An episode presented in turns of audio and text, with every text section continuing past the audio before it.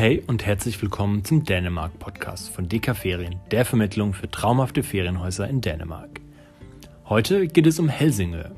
An der Nordspitze der Insel Seeland gelegen, ist die Stadt nicht nur wegen des Hafens und der Meerenge zwischen Dänemark und Schweden vielen ein Begriff, sondern bietet auch ein malerisches Stadtbild. Viel Spaß! Helsingør, die Stadt an der schmalsten Stelle des Öresunds und an der Nordspitze der Insel Seeland gelegen, hat knapp 48.000 Einwohner.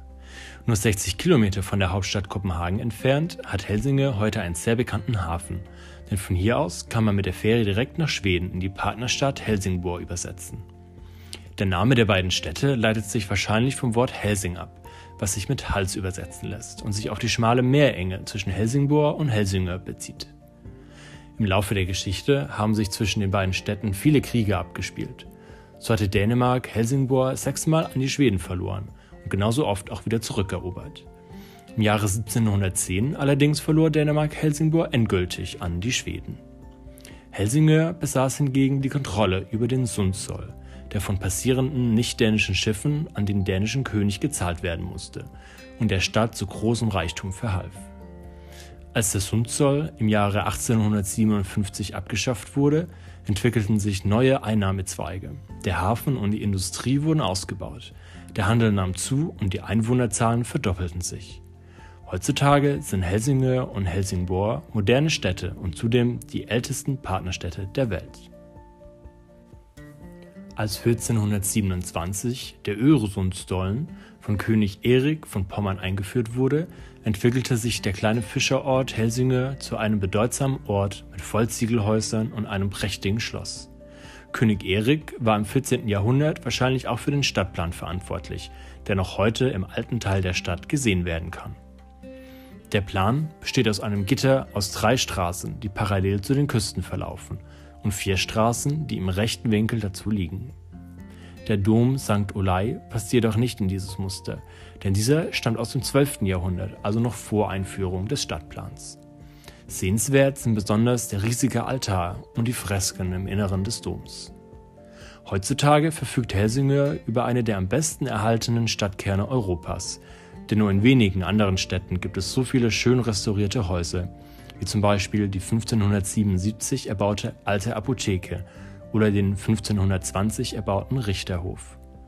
Die Haupteinkaufsmeile ist die Fußgängerstraße, die von vielen alten Fachwerkhäusern umsäumt ist und an der man verschiedene Geschäfte, Boutiquen, gemütliche Cafés und Restaurants findet.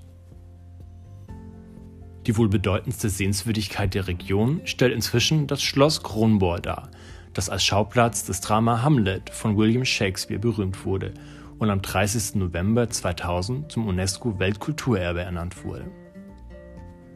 Noch heute wird es von der dänischen Königsfamilie zu repräsentativen Aufgaben genutzt. Auch kann in den Kasematten unter der Festung eine der bedeutendsten dänischen Sagenfiguren ein Besuch abgestattet werden, Holger Danske. Dieser legendäre Krieger soll auf seinen Feldzügen unbesiegt gewesen sein und kehrte nur deshalb eines Tages nach Dänemark zurück, weil ihn großes Heimweh geplagt haben soll. Nach seiner Ankunft soll er in einen tiefen Schlaf gefallen sein, aus dem er, der Sage nach, erst wieder erwachen wird, wenn Dänemark von einem Feind ernsthaft bedroht wird. Das Schloss liegt mit seinen mächtigen Gemäuern unweit des Fährhafens auf einer kleinen Halbinsel über der Stadt. Nachdem hier 1420 die erste Festung entstand, wurde diese immer wieder erweitert und ausgebaut, ursprünglich um den Handel und das Militär auf dem Öresund zu kontrollieren. 1629 brannte Schloss Kronborg fast vollständig ab, jedoch wurde der ursprüngliche Zustand im Auftrag von König Christian IV. bis 1639 wiederhergestellt. Nicht weit vom Schloss Kronborg entfernt befindet sich noch ein weiteres kleines Schlösschen, nämlich Marielüst, das 1588 mit der Absicht gebaut wurde, als Lustschloss für das Königspaar zu dienen, wofür es jedoch nie genutzt wurde.